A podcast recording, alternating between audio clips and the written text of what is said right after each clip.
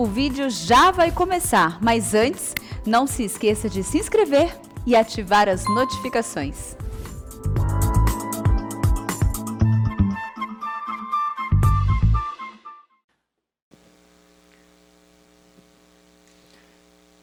Meus amados irmãos, nós vamos então abrir a palavra de Deus ah, no livro de Apocalipse, capítulo 19. Apocalipse, capítulo 19. Nós vamos ler dos versos 1 ao verso 21, ou seja, todo este capítulo.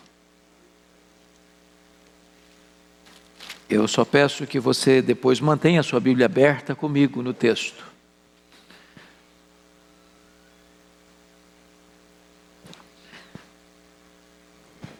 Apocalipse 19 diz o seguinte: Depois dessas coisas, ouvi no céu uma como grande voz de numerosa multidão dizendo: Aleluia! A salvação e a glória e o poder são do nosso Deus. Porquanto verdadeiros e justos são os seus juízos. Pois julgou a grande meretriz que corrompia a terra com a sua prostituição e das mãos dela vingou o sangue dos seus servos. Segunda vez disseram: Aleluia! E a sua fumaça sobe pelos séculos dos séculos. Os vinte e quatro anciãos e os quatro seres viventes prostraram-se e adoraram a Deus que se acha sentado no trono, dizendo: Amém, Aleluia. Saiu uma voz do trono exclamando: Dai louvores ao nosso Deus, todos os seus servos, os que o temeis, os pequenos e os grandes. Então, ouvi uma voz, uma como voz de numerosa multidão, como de muitas águas, e como de fortes trovões, dizendo: Aleluia, pois reina o Senhor, nosso Deus, o Todo-Poderoso. Alegremos-nos, exultemos e demos-lhe a glória, porque são chegadas as bodas do Cordeiro cuja esposa a si mesma já se ataviou, pois lhe foi dado vestir-se de linho finíssimo, resplandecente e puro. Porque o linho finíssimo são os atos de justiça dos santos. Então me falou o anjo: escreve, bem-aventurados aqueles que são chamados à ceia das bodas do cordeiro. E acrescentou: são estas as verdadeiras palavras de Deus. Prostrei-me ante os seus pés para adorá-lo. Ele, porém, me disse: Vê, não faças isso. Sou conservo teu e dos teus irmãos, que mantém o testemunho de Jesus. Adora a Deus, pois o testemunho de Jesus é o espírito da profecia. Viu o céu aberto, e eis um cavalo branco. O seu cavaleiro se chama fiel e verdadeiro, e julga e peleja com justiça. Os seus olhos são como chama de fogo na sua cabeça há muitos diademas. Tem um nome escrito que ninguém conhece, senão ele mesmo. Está vestido com um manto tinto de sangue e o seu nome se chama o Verbo de Deus.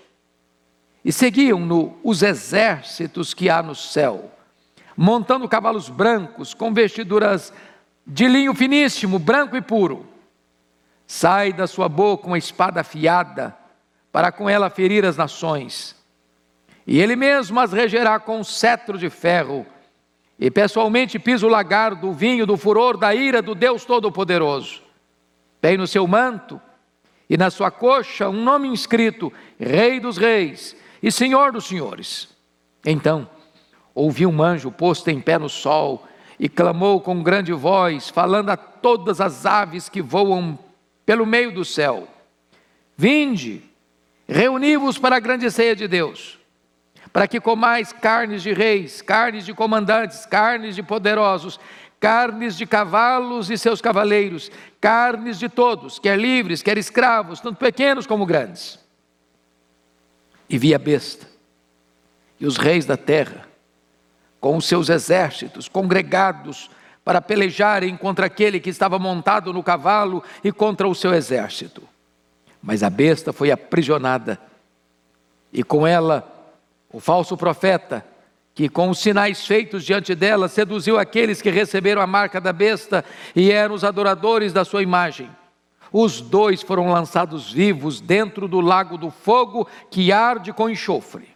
Os restantes foram mortos com a espada que saía da boca daquele que estava sentado ou montado no cavalo, e todas as aves se fartaram das suas carnes. Meus amados, o livro de Apocalipse, como disse a vocês, quando expunha o capítulo 17, tem muitas vertentes hermenêuticas, muitas abordagens de interpretação. Aqui nós temos seguido, por entender ser a mais consistente, coerente, é aquela que nós chamamos de paralelismo progressivo. Então, nós temos neste livro sete sessões paralelas e progressivas.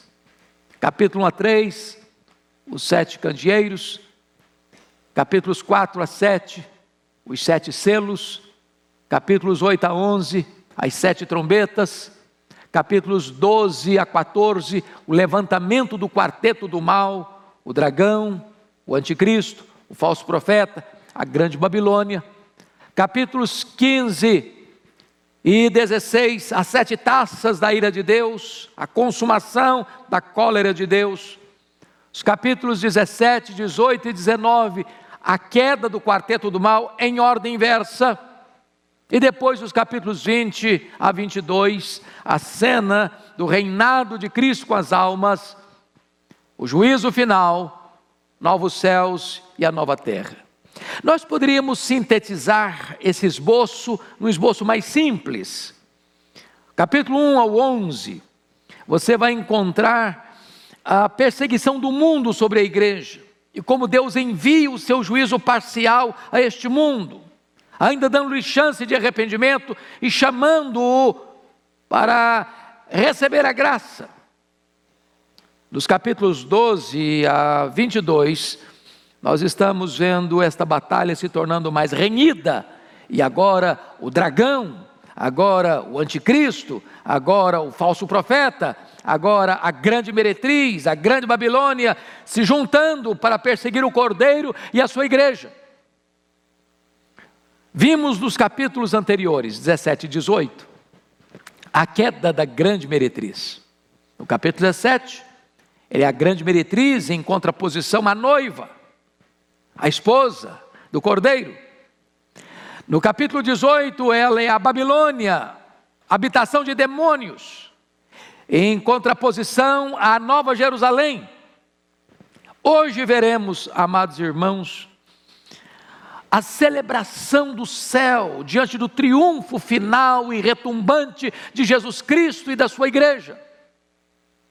Triunfando sobre os exércitos do anticristo e seus aliados, com todos os reis da terra se unindo para guerrear contra o cordeiro e a sua igreja. Vemos a vitória retumbante de Cristo sobre os seus inimigos. Vemos a cena mais eloquente, mais vívida de Apocalipse, descrevendo a segunda vinda de Cristo, o grande guerreiro, o vitorioso guerreiro, montado num cavalo branco, sendo seguido pelo seu exército. E vemos então a grande festa das bodas do Cordeiro. Enquanto isso, os inimigos sendo derrotado de uma maneira acachapante, final, e a vitória retumbante de Cristo e da sua igreja. Então eu gostaria que, no, a Bíblia aberta, vocês olhassem comigo estas lições. Em primeiro lugar, os céus celebram o triunfo final de Deus sobre a grande meretriz. Veja vocês que a meretriz que corrompia a terra e matava os servos de Deus está sendo julgada. Confira aí o versículo 2 comigo. Veja você. Porquanto verdadeiros e justos são os seus juízos, pois julgou a grande meretriz que corrompia a terra com a sua prostituição, e das mãos dela vingou o sangue dos seus servos. Notem vocês que a Babilônia cai. O que é a Babilônia? O que é a meretriz? A meretriz do capítulo 17 é a falsa religião. Todo o sistema religioso apartado da verdade que se afasta de Deus e que se coloca contra Cristo, contra Cristo, esse sistema, a grande meretriz, ela está caindo, ela está sendo julgada. No capítulo 18, a grande Babilônia é todo o sistema político, econômico que se opõe a Deus, também está ruindo. E agora vejam vocês que, na mesma medida em que há um ai para a grande Babilônia, há um ai para a grande meretriz, a ordem ah, do versículo primeiro é aleluia, a salvação e a glória e o poder são do nosso Deus. Enquanto os inimigos de Deus estão sendo derrotados fragorosamente, há uma música que ecoa e ressoa em todo o céu, retratando que a salvação, que a glória e que o poder pertencem ao nosso Deus. Se você perceber, esse contraste é importante porque o poder do mundo transitório está caindo. Quando você nota no verso primeiro, depois dessas coisas, e que coisas? A descrição da queda da grande meretriz da grande Babilônia. Ouvi no céu uma como grande voz de numerosa multidão dizendo: Aleluia, a salvação e a glória e o poder são do nosso Deus. Em outras palavras, irmãos, olha para o mundo. Assista o jornal, os noticiários, leia os periódicos, acesse a internet. Qual o cenário que você vê no mundo hoje? Desespero, terrorismo, gente querendo subir num avião e não conseguindo, o mal prevalecendo. Meninas sendo entregues a terroristas para serem estupradas, as nações se colocando de cócoras diante de filosofias e ideologias perigosas. Parece que o mal está ganhando de goleada. Parece que o bem está sendo acuado, completamente esmagado. Parece que você se sente impotente ao ver a verdade sendo oprimida e sufocada e a mentira prevalecendo e as decisões são tomadas nos parlamentos, nas cortes, nos palácios pelos poderosos. E agora o que você encontra é o mal sendo derrotado, a mentira sendo derrotada, o diabo sendo derrotado, seus agentes sendo derrotados, a falsa igreja sendo derrotada e a igreja celebrando manifestando essa verdade, que a glória, o poder e o domínio pertencem ao nosso Deus. A salvação é de Deus e a verdade prevaleceu sobre a mentira. Essa é a verdade que você encontra aqui. Mas notem comigo que o falso sistema religioso é condenado por dois motivos. No verso 2 está claro aí. Primeiro, ela é condenada porque essa falsa religião, a meretriz, ela corrompeu a terra com a sua prostituição. O que significa isso? A falsa igreja disseminou a falsa doutrina, levando pessoas a adorarem ídolos, a se curvarem diante de crenças pagãs. E ela seduziu com a sua prostituição. Ao mesmo tempo que ela seduz com a sua prostituição, o versículo 2 diz que ela derramou o sangue dos santos violência. Essa é a marca da falsa igreja. Ela seduz e mata. Ela atrai e escraviza. E agora ela está sendo julgada. Agora ela está sendo julgada por esses dois motivos. Agora notem comigo, irmãos, que a condenação desse sistema é uma condenação eterna. Veja, por favor, o verso 3 comigo. Você pode ler o 3 em voz alta comigo? Segunda vez disseram: Aleluia! E a sua fumaça sobe pelos séculos dos séculos. Preste atenção aqui, irmãos. Deus é glorificado na salvação do seu povo e Deus é glorificado na condenação dos ímpios. Agora preste atenção, não tem aniquilamento, não. Morreu, acabou, não. O texto está dizendo que a sua fumaça sobe pelos séculos dos séculos. Há penalidades eternas, há condenação eterna. Os ímpios estão sendo condenados e condenados eternamente. O fogo não se apaga, os dentes continuam rangendo, o verme não cessa de comer. As trevas nunca vão beijar a luz. Mas notem mais. A igreja e os anjos adoram a Deus porque Deus está reinando.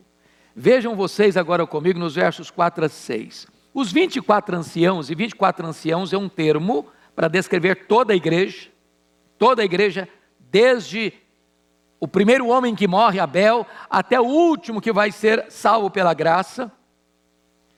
E os quatro seres viventes é uma descrição de toda a ordem angelical, prostraram-se e adoraram a Deus.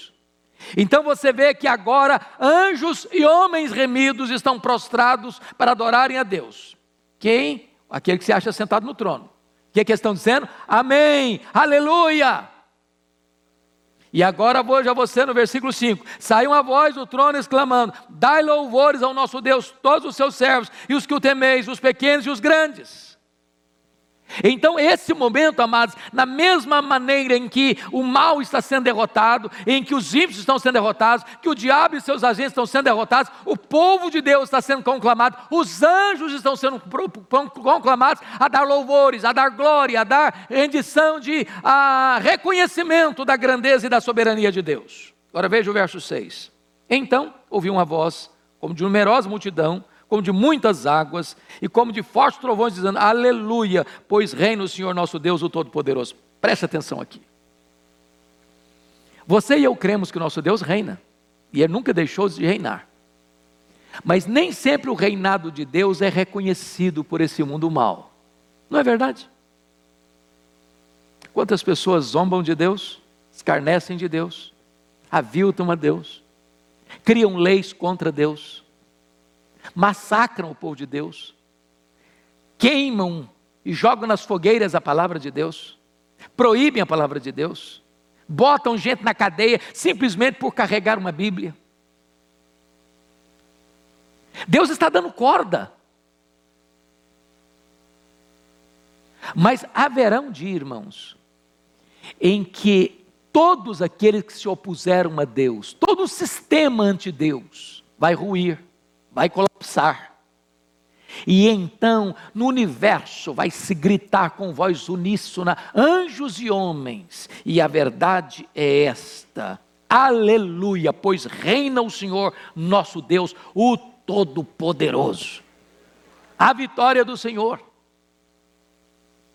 Nós não seguimos aquele que talvez vença, não, nós seguimos aquele que já venceu. Nós que estamos nele já somos mais do que vencedores. Então, amados, agora vamos partir para um segundo ponto aqui do texto. Os céus celebram o casamento da noiva com o seu noivo, o Cordeiro de Deus. Veja comigo que enquanto a meretriz, a falsa igreja, está sendo julgada, a noiva, a verdadeira igreja, está sendo desposada pelo seu noivo. Veja comigo, por favor, os versos 7 e 8. Alegremos-nos, exultemos e demos-lhe a glória, porque são chegadas as bodas do cordeiro, cuja esposa a si mesma já se ataviou, pois lhe foi dado vestir-se de linho finíssimo, resplandecente e puro. Vamos entender algumas coisas aqui, meus amados. Vamos entender algumas coisas aqui. Veja você que a noiva a si mesma se ataviou. Ou seja, você e eu nos santificamos. Você e eu precisamos nos santificar. Mas ao mesmo tempo que você é quem se santifica e busca santificação, está escrito no verso 8: Pois lhe foi dado vestir-se de linho finíssimo, resplandecente e puro. Ou seja, as vestes brancas, que são um símbolo da justiça de Deus, foi dada a você. Nós recebemos as vestes brancas. Você se atavia, mas as roupas você recebeu. E ele não está falando de roupas no sentido literal das roupas, ele está falando de algo espiritual. Nós fomos justificados. A justiça que nós temos não é nossa, nos foi dada foi, nos foi atribuída. nos foi imposta. Quando você creu no Senhor Jesus Cristo, você foi declarado justo diante do tribunal de Deus. Enquanto as vestes da meretriz estão manchadas de prostituição e de sujeira, as vestes da noiva são brancas, de linho finíssimo, é a justiça de Deus imputada a nós. Bendito seja Deus. Notem comigo mais, os bem-aventurados convidados para as bodas da noiva são as mesmas pessoas, os convidados é a própria noiva. Olha o verso 9 comigo. Então me falou o anjo: escreve, Bem-aventurados aqueles que são chamados à ceia das bodas do Cordeiro, e acrescentou: são essas as palavras verdadeiras de Deus. Então, tanto a noiva quanto os convidados para as bodas é uma superposição de imagem. Você é a noiva e você é convidado para as bodas. Assim como a noiva e a nova Jerusalém são duas imagens, mas tratando da mesma figura. É a igreja. Então nós somos a noiva e nós estamos sendo convidados para participar desta grande festa de casamento do Filho de Deus com a igreja. Agora vamos ver o noivo. Olha aí o verso 7, por favor. Alegremos-nos e exultemos e demos-lhe a glória, porque são chegadas as bodas do Cordeiro. Por que, irmãos, que o casamento do Filho de Deus é chamado bodas do Cordeiro? Por que não é do príncipe de Deus? Mas por que que o noivo opta por ser descrito como cordeiro? Por quê? Porque quando fala do cordeiro, fala da morte dele, do sacrifício dele, da expiação dele. O sabe que está querendo dizer? É que Jesus quer ser lembrado por toda a eternidade como aquele que morreu pela igreja, que deu a sua vida pela igreja, que verteu o seu sangue pela igreja. E é por isso que as bodas são as bodas do Cordeiro. Mas mais, as bodas falam da consumação, deste glorioso relacionamento, são chegadas as bodas do Cordeiro. É claro que quando você fala em bodas, eu estou falando do casamento. Entenda bodas aqui, casamento do Cordeiro, com a igreja. E isso talvez foi usado em virtude da cultura que tinha o casamento judaico, e isso estava na mente de João. Ele era um judeu. Ele cresceu nessa cultura. Ele entendia essa cultura. E ele usou essa cultura. Dentro do casamento judaico, algumas coisas aconteciam. Primeiro, quando um rapaz ia casar com a moça, ele assumia um contrato público diante de testemunhas. Casamento não era consumado naquele momento, mas era tratado contratualmente. Aquela relação é a história do José e Maria. Chega a dizer que o José era o marido da Maria, Maria era desposada com José, mas apenas no contrato, no papel, diante de testemunhas. Era a espécie do noivado. Depois seguia um outro, um outro aspecto que era a preparação da noiva. E o noivo ia para a casa do pai dele, e a noiva ficava se preparando, se ataviando. E então, quando esse preparo estava pronto, o noivo vinha ao encontro da noiva, com um séquito de amigos. E então o noivo pegava a noiva e levava para a casa do seu pai, para sua casa, e lá na casa do pai do noivo é que acontecia a festa de casamento, que poderia durar sete dias ou 14 dias. Note você então que quando você recebeu a Cristo, foi convertido a Cristo, nesse momento o noivo fez um contrato com você, ele deu o Espírito Santo a você como penhor, como anel de noivado, que ele vai concluir essa relação, que ele vai consumar essa relação de casamento com você. Aí está a salvação.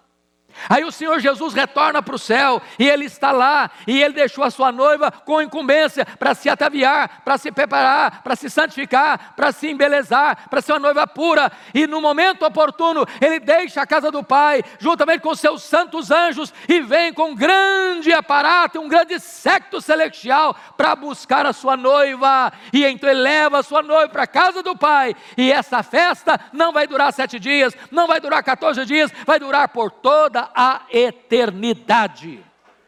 Bendito seja Deus.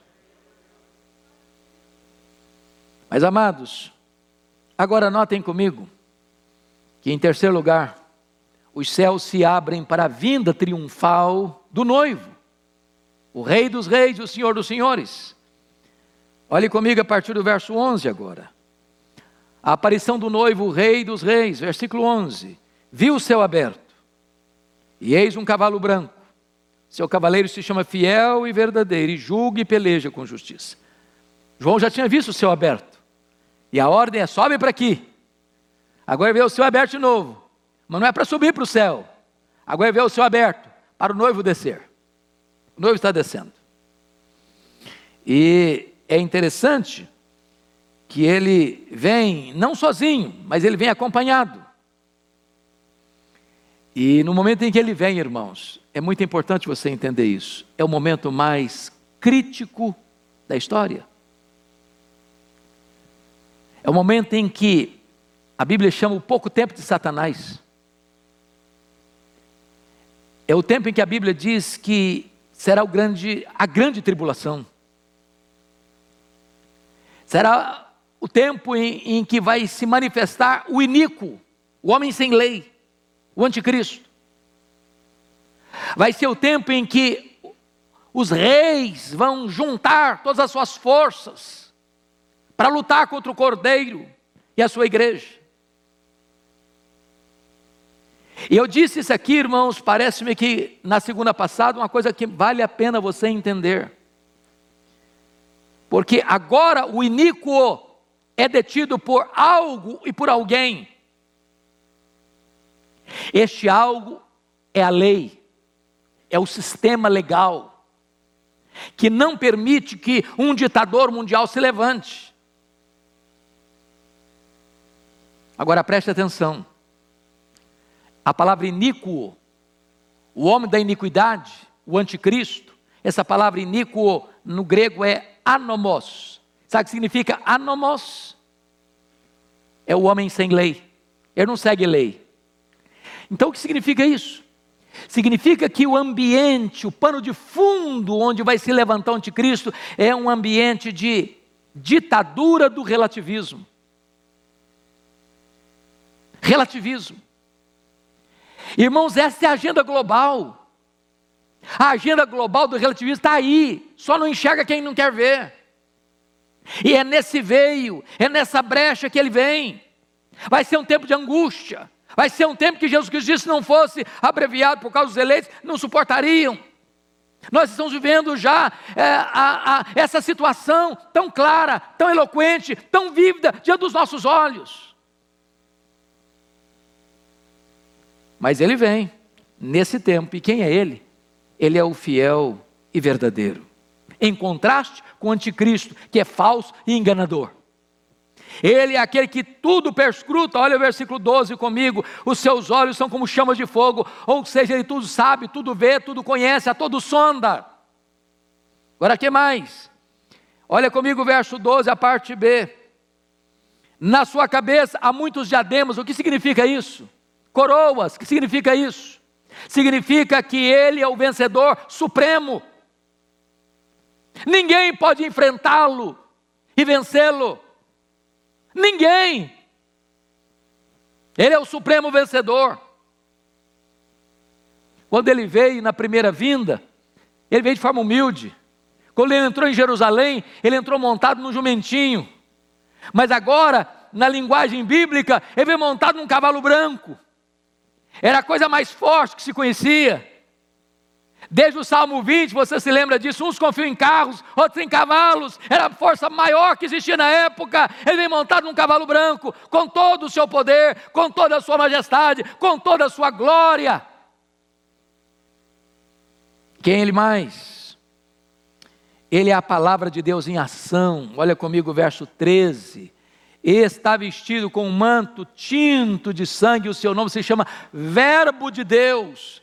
Assim como o Verbo de Deus foi presente na criação, porque está escrito: no princípio era o Verbo, e o Verbo estava com Deus, e o Verbo era Deus, ele estava no princípio com Deus, todas as coisas foram feitas por intermédio dele, sem ele nada do que foi feito se fez. Agora ele é o Verbo que vem para julgar este mundo que ele criou e que caiu em pecado, se rebelou contra ele. Mas ele também, amados, olha comigo os versos 13 e 14. Ele é o amado da igreja e é o vingador dos seus inimigos. Versículo 13. Notem vocês que ele está vestido com um manto tinto de sangue. E aí significa uma coisa muito forte: que esse sangue aqui não é o sangue da cruz. Esse manto tinto de sangue aqui é o sangue dos inimigos que ele venceu. Seu manto está manchado de sangue, mas ele também, diz o texto, versículo 14: e seguiam-no os exércitos que há no céu, montando cavalos brancos com vestiduras de linho finíssimo, branco e puro. E aqui está algo sublime, porque, embora não haja consenso entre os estudiosos, alguns acham que só se trata dos anjos, mas me parece que aqui são os remidos também, porque quando trata do linho finíssimo, branco e puro, tem a ver com a justiça. E os anjos que não caíram não precisaram ser redimidos, justificados, porque não há salvação para anjo, e não há queda dos anjos mais. Então o que vai acontecer? Quando ele vier na sua glória, todos aqueles que estão lá no céu, desde Abel, glorificados, aguardando o dia da ressurreição, porque quando Jesus vier, os mortos ouvirão a sua voz e serão dos túmulos, então aquelas, aquelas almas que já estão no céu, reinando com Ele, retornam com Ele em glória, nesse grande século vitorioso. E agora notem comigo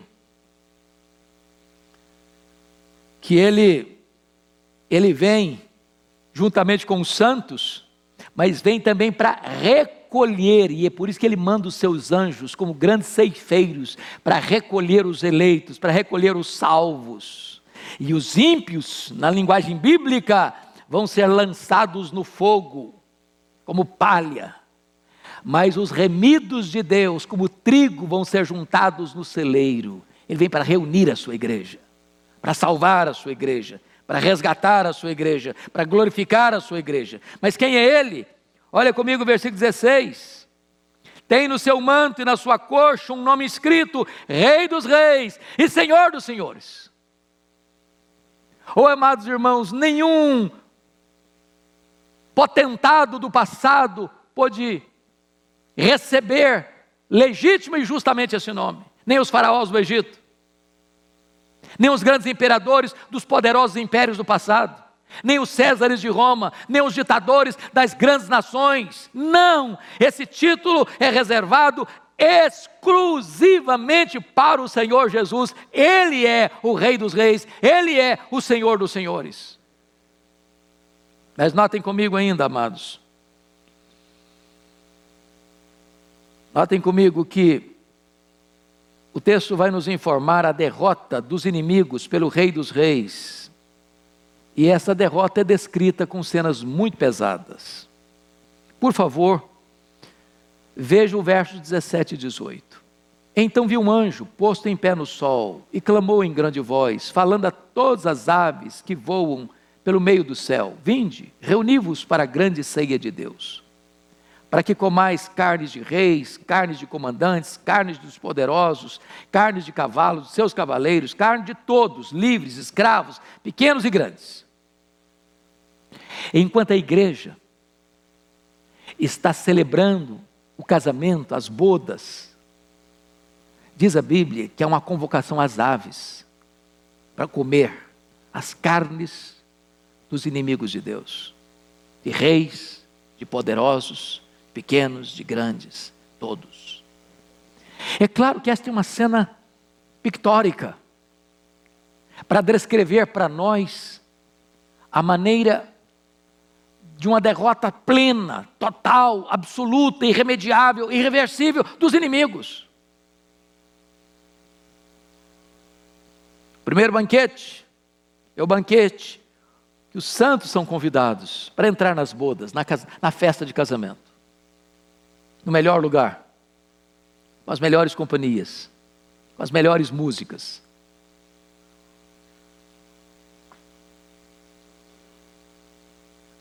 Com os melhores quitutes.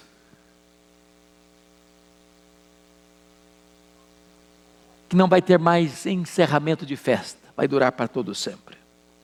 Mas eu quero concluir, dizer para você que o Rei dos Reis triunfa sobre os seus inimigos na batalha final, a batalha do Armagedon. Veja os versos 19 a 21 comigo. Vejam vocês. E vi a besta, verso 19, e os reis da terra, com seus exércitos congregados para pelejarem contra aquele que estava montado no cavalo e contra o seu exército. Vamos entender isso aqui, irmãos. Às vezes eu vou a Israel e lá tem um local que você vê do precipício, Monte do Precipício em Nazaré. Você olha e tem uma visão panorâmica do que se chama do Armagedon, o Vale do Armagedon. É a região mais verde de melhor agricultura de Israel. E tem muita gente que pensa que essa figura é literal, que vai juntar os exércitos do mundo inteiro lá. Fica difícil você entender literal pelo seguinte: não cabe, é pequeno o local, é pequeno. Armagedon é muito mais um emblema do que uma geografia. Armagedon quer dizer que todos os inimigos de Deus estão unidos, coesos, para lutarem contra o Cordeiro e a sua igreja. Agora notem que nessa guerra não se dá um tiro, não se aciona um canhão não se aciona nenhuma arma humana, nenhum tanque de guerra, nenhuma bomba atômica. Não. Nessa batalha só tem uma arma que será usada. Que arma é esta? Que arma é esta? E você vai perceber, no versículo 15, Sai da sua boca uma espada afiada para com ela ferir as nações, e ele mesmo as regerá com cetro de ferro, e pessoalmente pisa o lagar do vinho do furor da ira do Deus Todo-Poderoso. Está entendendo aqui, irmão? Na grande batalha do Armagedon, a única arma que será usada é a palavra de Deus, é a palavra do juízo de Deus. Diz a Bíblia que o Senhor vai vencer os seus inimigos, seus inimigos com o sopro da sua boca, é a palavra de Deus. O vencedor é o Cordeiro, ele que vem e vem para vencer, ele saiu para vencer, está vencendo e vencerá plenamente, finalmente, cabalmente, eternamente. O que, que vai acontecer com o anticristo? Com o falso profeta? Confira aí comigo. Verso 20, você pode ler em voz alta comigo? Vamos juntos? Mas a besta foi aprisionada, e com ela o falso profeta, e com sinais feitos diante dela, seduziu aqueles que receberam a marca da besta e eram adoradores da sua imagem. Os dois foram lançados vivos para dentro do lago que arde enxofre lago do fogo que arde com enxofre. E o diabo? E o dragão? Confira aí o capítulo 20, verso 10. Vamos ler juntos? O diabo, vamos juntos? O diabo, sedutor deles, foi lançado para dentro do lago de fogo e enxofre, onde já se encontram não só a besta, como também o falso profeta. Serão atormentados de dia e de noite pelos séculos dos séculos. Tem aniquilamento aqui? Não. Penalidades eternas, pelos séculos dos séculos. Mas tem mais. E a morte? E a morte? Leia comigo, capítulo 20, verso 14. Vamos juntos? Então, a morte e o inferno foram lançados para dentro do lago do fogo. Esta é a segunda morte o lago do fogo. Mas tem mais. E os ímpios? E os que rejeitaram a Cristo? Olha o verso 15. E se alguém não foi achado inscrito no livro da vida, esse foi lançado para dentro do lago do fogo. Então preste atenção aqui. O sistema religioso e político e econômico caiu, caiu, caiu a grande Babilônia. O diabo lançado no lago do fogo, o anticristo lançado no lago do fogo, falso profeta lançado no lago do fogo, a morte lançada no lago do fogo, todo aquele que não tem nome escrito no livro da vida lançado no lago do fogo. A vitória é de Cristo e da sua igreja. Você segue o exército vencedor, meu irmão. Você faz parte da igreja que é vencedora. É vencedora. Então que Deus nos ajude, irmãos. Que Deus nos encoraje. Porque tem hora que se você ficar só escutando os noticiários, você fica para baixo. Você fica desanimado. Você fica depressivo. Você fica pessimista. Você precisa voltar o seu coração para as Escrituras. Você precisa voltar o seu coração para a palavra de Deus. Ela é o nosso alento, ela é a nossa força, ela é o nosso alimento. Que Deus nos abençoe. Vamos ficar em pé, vamos cantar ao Senhor.